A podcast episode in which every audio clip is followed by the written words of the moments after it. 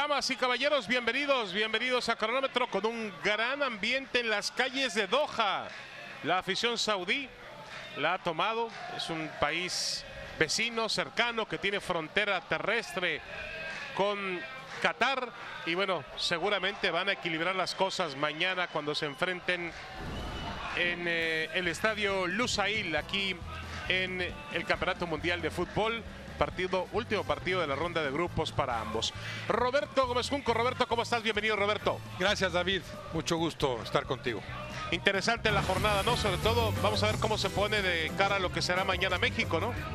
Sí, sí, sí. Bueno, ya eh, inició esta fase tan interesante de la definición de grupos, ¿no? Con, con, los contendientes de cada uno jugando al mismo tiempo. Muy interesante, eh, encomiable lo de Senegal. Eh, bueno, Estados Unidos que sigue ofreciendo claro. buenas actuaciones, más allá de los resultados que no siempre se le dieron, sobre todo en los dos primeros eh, partidos. Ecuador que creo que se va dignamente. De acuerdo. Bueno, vamos a comenzar con el tema de México que decíamos enfrenta mañana a Arabia Saudita en el cierre de su grupo. Roberto, ¿qué tan probable es que avance a octavos? Vamos a poner un porcentaje de posibilidades y otro porcentaje de fe, ¿te parece? Que finalmente... Me parece, me parece bien. a ver, arrancamos con las posibilidades. Aquí están lo que decía Andrés Guardado y vamos con las posibilidades de que México avance a la ronda de octavos de final. ¿Cuáles serían tus tu, tu, tu, porcentaje de posibilidades? Lo, lo, veo entre el 15 y el 20, David. Ayer daban un numerito ahí del 17% uh -huh. que me parece razonable. Vamos a decir que un poco pesimista sería el 15, muy optimista el 20% de probabilidades de avanzar. Correcto, correcto.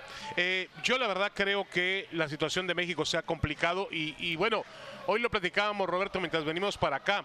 La única vez que México ha ganado por cuatro goles de diferencia en un mundial de fútbol fue sí. en 1970 contra El Salvador. Sí, Salvador 4-0 en la cancha del Estadio Azteca y estaba pensando y no recordé ningún otro partido en el que la selección mexicana ganara por tres goles.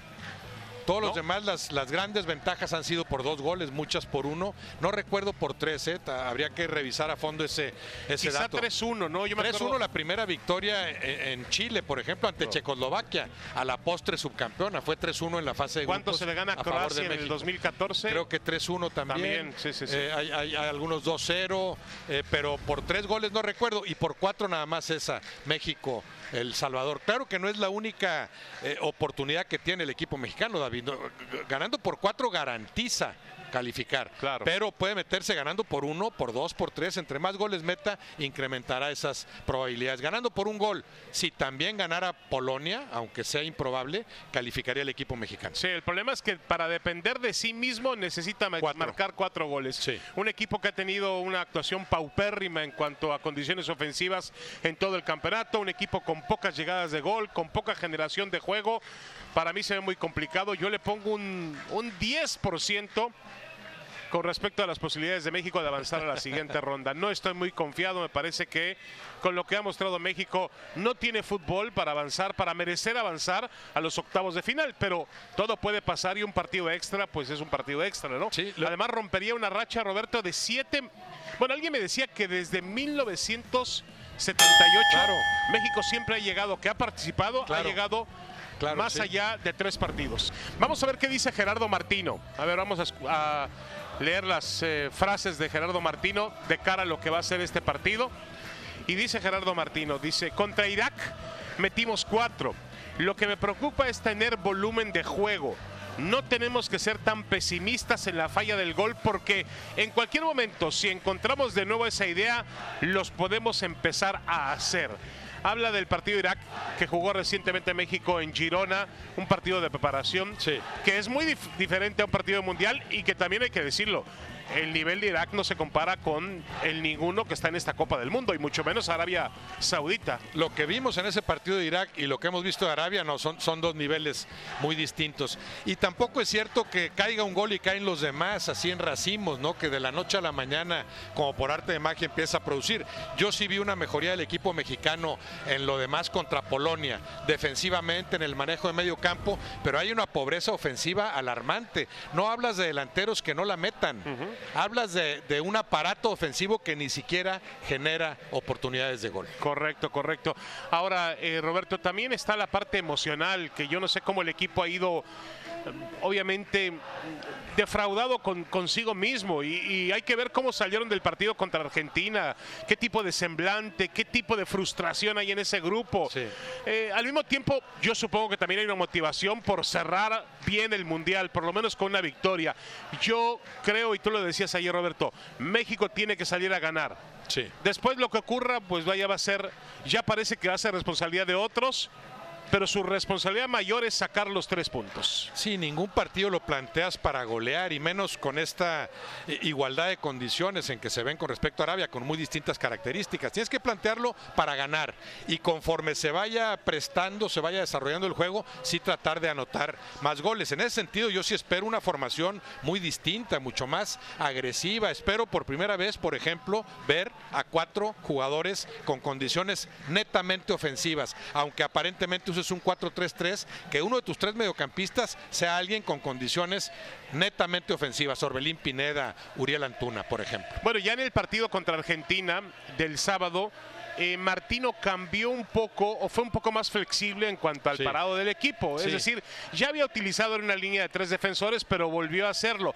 Ahora, Roberto, ¿tú crees que lo más, lo, lo- lo más importante sería acumular gente de ataque?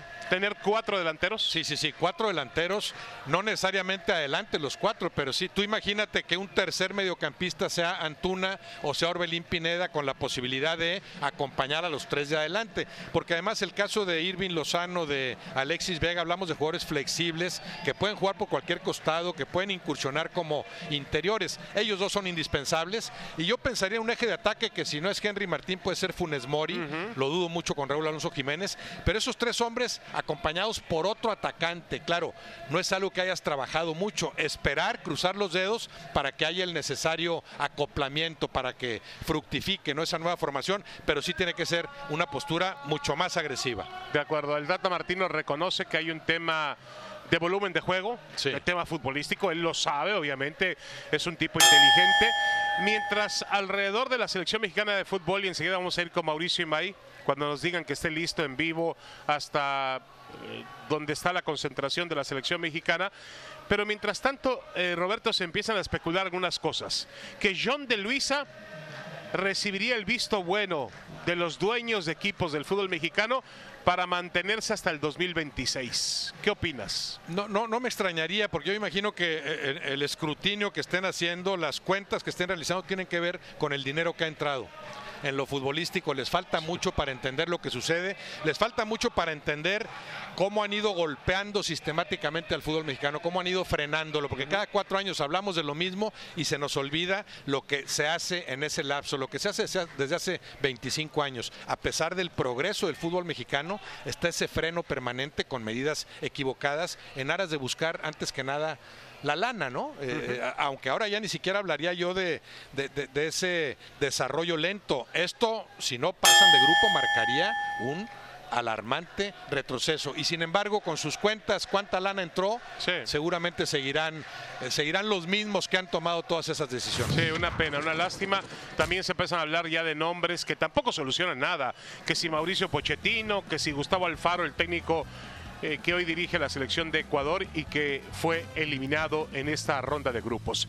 Bueno, imágenes del estadio Lusail, donde va a enfrentar México a la selección de Arabia Saudita. Y vamos a hacer contacto enseguida con Mauricio Imay. Mauricio, ¿cómo estás? Saludos. Ya hablaba Roberto de la necesidad que tiene México de conseguir goles. ¿Ves, vislumbras cambios ofensivos en este equipo de cara al partido frente a los Sí. saudíes? Sí, David, Roberto, ¿cómo están? Fuerte abrazo para todos. Les cuento cómo trabajó el día de hoy eh, el técnico de la selección mexicana, eh, Gerardo Martino, de cara a lo que será el compromiso ante Arabia Saudita. Con Guillermo Ochoa en el arco, los centrales de siempre, Moreno y Montes, el lateral por izquierda inamovible, Jesús Gallardo, por derecha vuelve a la titularidad Jorge Sánchez. En medio campo, dos recuperadores. Luis Chávez va a jugar a la misma altura, o por lo menos eso se pretende de Edson Álvarez. ¿Por qué? Para que juegue por delante de ellos Orbelín Pineda. Por los costados, Irving Lozano y Alexis Vega como referente de ataque el día de mañana. Todo pinta para que Henry Martín arranque este tercer compromiso de la fase de grupos. ¿Qué te parece, Roberto?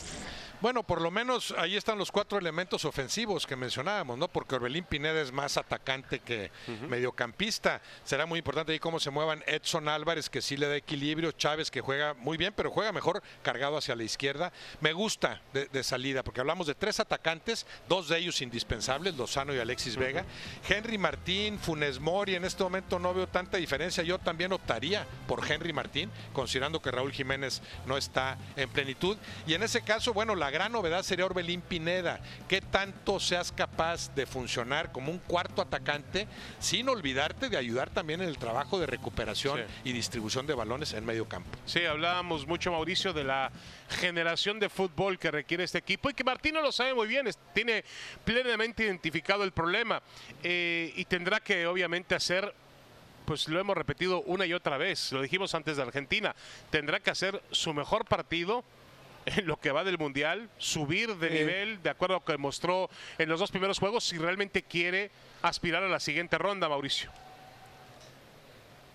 Tiene que mostrar lo que no ha mostrado en mucho tiempo, ¿no? Porque hoy en conferencia de prensa decía Gerardo Martino, bueno, tuvimos gol contra Irak, pero mm, todos sabemos, inclusive el propio Martino sabe que eh, Irak tampoco fue esa selección que le, que le podía exigir lo que sí le va a exigir el día de mañana esta selección de Arabia Saudita. Desde el inicio Gerardo Martino pensaba que contra Arabia se iban a jugar la calificación y que contra Arabia debían tener la, pelota y ser agresivos. Bueno, ahora tienen que ser más agresivos por lo sucedido en la jornada 1 entre Arabia y la selección de Argentina. Necesita goles y lo que necesita también es volumen de juego. Así lo dijo el propio Gerardo Martino hoy en la conferencia de prensa. No solo tener la pelota, sino encontrar claridad suficiente en el último tercio de la cancha que deje bien parado al centro delantero de frente al arco rival. Correcto. Mauricio, hablábamos aquí con Roberto en la mesa de cronómetro sobre el tema anímico de esa selección, que no es fácil recuperarla después de lo que fue el, partido contra Argentina y que vimos a los jugadores realmente cabizbajos, dolidos.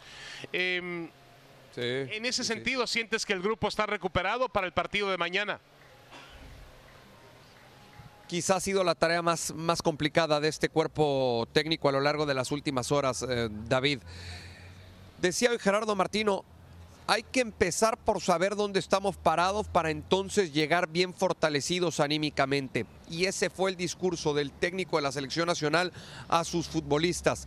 El saber qué fue lo que pasó contra Argentina el saber qué fue lo que faltó contra Polonia, el estar conscientes de cómo se complicaron la vida en la fase de grupos en la Copa del Mundo y partiendo de eso, entonces tratar de llegar bien fortalecido anímicamente para jugar con personalidad y carácter el partido que te puede dar la calificación todavía, por increíble que parezca, todavía la calificación la puedes conseguir en este tercer y último partido de la fase de grupos. ¿Necesitas goles? Sí, necesitas goles para no depender de alguien más. Muy bien. Mauricio May, muchas gracias. Saludos. Un placer como siempre. Abrazo fuerte. Abrazo. Vamos a completar la frase, Roberto, con respecto al grupo A. A ver, Países Bajos, ¿aspira a? ¿Qué pensarías tú que aspira el equipo de Países Bajos semifinales. Pensaría semifinales. aspira a semifinal. No, aspira. Aspira. Aspira. Digo, aspirará al título, ¿no? Pero, pero veo a, cinco equipos mejores. Eh, pero sí lo veo con las alcances como para meterse a semifinales. aunque no esté entre los cuatro mejores. A eso aspira. Sí, e-, un, equipo que eh, tradicionalmente compite. Hay que recordar que tuvo que enfrentar la situación eh, que muchas veces ocurre en esas elecciones europeas. Lo estamos viendo también con Italia. Eh, aunque España no se ausentó de los mundiales del 2014 y 2018, no tuvo buenos papeles, pero esa selección holandesa o selección neerlandesa no vino al Mundial de hace cuatro años en el 2018 en Rusia. Y ahora parece muy recuperado porque además también finalmente tiene la materia prima a su disposición, tiene siempre una generación magnífica de jugadores. Y, siempre un fútbol distinto, ¿no? Que se sale de, los esquemas típicos europeos, ¿no? El, fútbol de Holanda es más de buen manejo de pelota, no es tan físico como puede ser el inglés, el, el, italiano, el alemán, ya no digamos, ¿no? Me gusta el fútbol de Holanda en general, de Países Bajos, pero en este caso no la veo entre los cuatro o cinco principales candidatos al título. Aspira a semifinales, aunque se puede quedar en la siguiente, en los octavos, por sí, De acuerdo, de acuerdo. Tiene un entrenador con mucha experiencia como Bangal que, que seguramente será importante ya en fases definitivas. Qatar es el primer país anfitrión que no suma un solo punto en su mundial. A ver, Roberto, la selección de Qatar dejó un sabor decepcionante, ¿no? Amargo. Eh, si consideramos lo que le habíamos visto, estuvo en, Copa Oro, en Copa América, un, fútbol muy distinto. La ventaja que siempre implica ser local, sí, sí, decepcionante lo de lo de Qatar. Claro, eh, son, son alcances distintos y expectativas también diferentes. Escuchaba al técnico español decir, bueno, no estoy 100% satisfecho, no estoy 100% satisfecho, ¿no? tendría que estar 100% avergonzado, pero para Qatar pues es una participación normal. A mí me decepcionó por lo que le había visto hace, no sé, un año, dos años. Sí, para mí también fue una decepción absoluta. Además es el país anfitrión, invirtieron mucho dinero tanto para hacer el Mundial, que se nota, como también para preparar a su selección. No olviden que esta, preparación incluyó la llegada de algunos eh, técnicos futbolistas españoles. Aquí jugó Xavi también en la parte final de su carrera. Luego fue entrenador del equipo principal Al Assad. Y obviamente también este entrenador eh, de mm, Barcelona venía con la intención de cambiar las cosas. Se creó una academia para llevar jugadores a Europa y desarrollarlos. Queda claro, es evidente, Roberto, que el dinero no es no hace todo en el fútbol. Sí, no, no, no, para nada. Y aparte no hay una cultura futbolística. no, la hay, claro. A partir de que celebres una Copa del Mundo en tu en tu país puede ser que, que el gusto por el fútbol cunda y que siguientes ediciones catarís sean de mayor nivel. Bueno, Ecuador hoy estuvo cerca en algún momento de lograr su pase a la siguiente ronda, el país que empezó ganando frente a Qatar precisamente el domingo en la inauguración de este campeonato, el domingo de hace el domingo 20 de noviembre para ser exactos. A ver, Roberto, la eliminación de Ecuador fue normal considerando el, nivel de Senegal.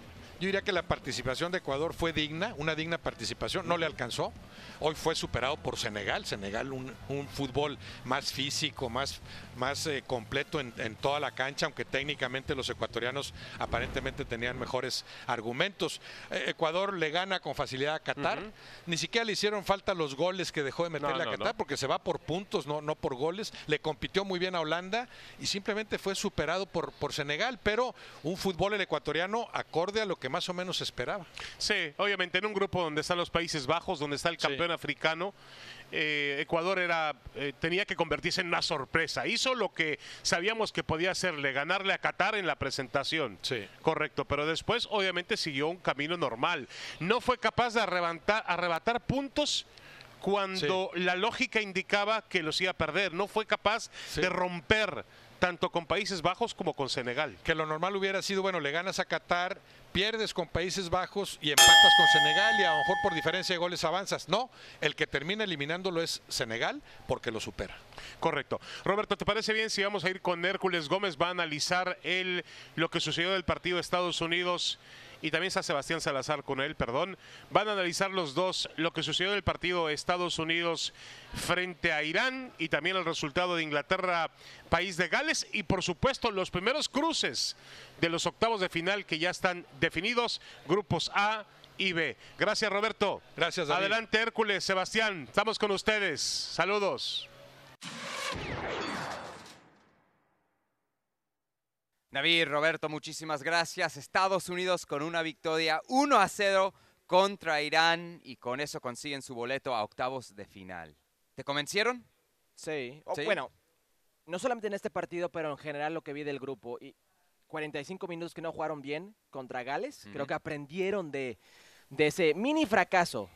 De ese mini fracaso. No los hundió porque sacaron un resultado, pero como regresaron a jugar contra Inglaterra de esa, esa manera, contra uno de los favoritos en este torneo, con esa actitud, esa personalidad, esa intensidad, esa buena técnica, buen pie, velocidad, un equipo con espíritu, para de repente entrar a este partido contra Irán, un juego, un partido cargado emocionalmente, geopolíticamente, de una forma u otra. Eh, no iba a ser fácil, Mm. iba a ser igualar la emoción e intensidad de Irán con el buen fútbol de repente que puede mostrar en transiciones, frenar eso, imponer tu estilo. Y creo que por lapsos largos de ese partido lo hicieron. Era para terminar el partido en el primer tiempo. No lo hicieron, sufrieron los últimos nueve minutos, se entiende. Pero sí me convenció la selección de Estados Unidos en este grupo, en esta fase de grupos, perdón. En varios instantes has criticado a este grupo. Mucho. Inocentes a Sí. veces. Muy. Hoy no. Por momentos sí. Por momentos sí. Esa inocencia se puede ver en los minutos finales. Un Haji Wright, en vez de ir a la, la esquina, al tiro de esquina y aguantar Pero el ¿qué se, balón. qué se espera de tira. un equipo tan joven? Bueno, por eso te estoy diciendo, Sí. la inocencia. La inocencia de Cameron Carter Vickers del central, eh, donde de repente hay un posible penal porque hace un recargo sobre, sobre el rival en, la, en el área. Cuando entiendes que ese tipo de jugada en el mundo hoy de VAR Ujú. puede ser revisada. Entonces, inocentes por momentos, pero hay que ser honestos. Sí, o sea, sí. la manera que jugaron, no solamente este partido, pero la fase de grupos, estelar. Si hay un jugador que hoy se lleva a otro nivel, tendrá que ser Christian Pulisic, ¿no? Sin duda, eh, un Christian Pulisic que siempre se ha criticado por los ingleses, por los aficionados de la Premier League, los mismos aficionados de Chelsea, que es un jugador irregular, un jugador que sale desde la banca. Dos goles para la selección de Estados Unidos, los dos tienen parte eh, eh, Christian Pulisic. La asistencia a Timothy White en el primer juego contra Gales y el gol que marca hoy contra Irán, que fue la diferencia. Creo que estamos viendo un Christian Pulisic más maduro, un Christian Pulisic eh, que quiere sacar el pecho por lo que es su país. Eh, ese pecho frío que todo el mundo hablaba de, no lo es hoy en día, es el líder de esta selección. Octavos de final contra Holanda. ¿Cómo ves las opciones para ese partido? Bueno, los Países Bajos eh, no va a ser tarea fácil para la selección de Estados Unidos, Sí. pero si hablamos de un equipo que yo creo que no ha mostrado todo su poten- potencial, es los Países Bajos. Eh, inició Accesible para un partido de octavos de final. Y más considerando que Estados Unidos Vincent- llega segundo en su grupo, ¿no? inició Vincent Johnson en el primer partido como nueve. Sí. No creo que mereció ganar ese partido contra Senegal, dos errores de Mendy el portero. Avanzamos al siguiente partido contra Ecuador. Yo pienso que Ecuador fue el mejor equipo, mereció ganar, no se dieron los goles, errores defensivos que permitieron los goles de Países Bajos. Veo un equipo de Países Bajos que viene de más a menos y creo que es una buena prueba, pero también una prueba que se puede ganar para la selección de Estados Unidos. Eh, rapidín, Inglaterra queda en primer lugar después de una victoria 3-0 contra Gales. ¿Los ves como favoritos al torneo? Uno de, pero no mis favoritos. ¿No? Creo, no, creo que hoy en día eh, Brasil sigue, sigue uno de los eh, equipos más fuertes, un, un contendiente al título que va a mejorar cuando regrese Neymar. Y luego también, bueno, José Ramón, saludos, también tú España, no está tan mal. Pues ahí se nos está acabando el tiempo aquí este, y también en cronómetro, pero a segundos, a segundos viene ahora nunca con Mauricio Pedrosa, Barack Feber y Tan Hércules Gómez celebrando sin duda la victoria de Estados Unidos. De parte de Hércules Gómez, Sebastián. Salazar, disfruta de ahora nunca.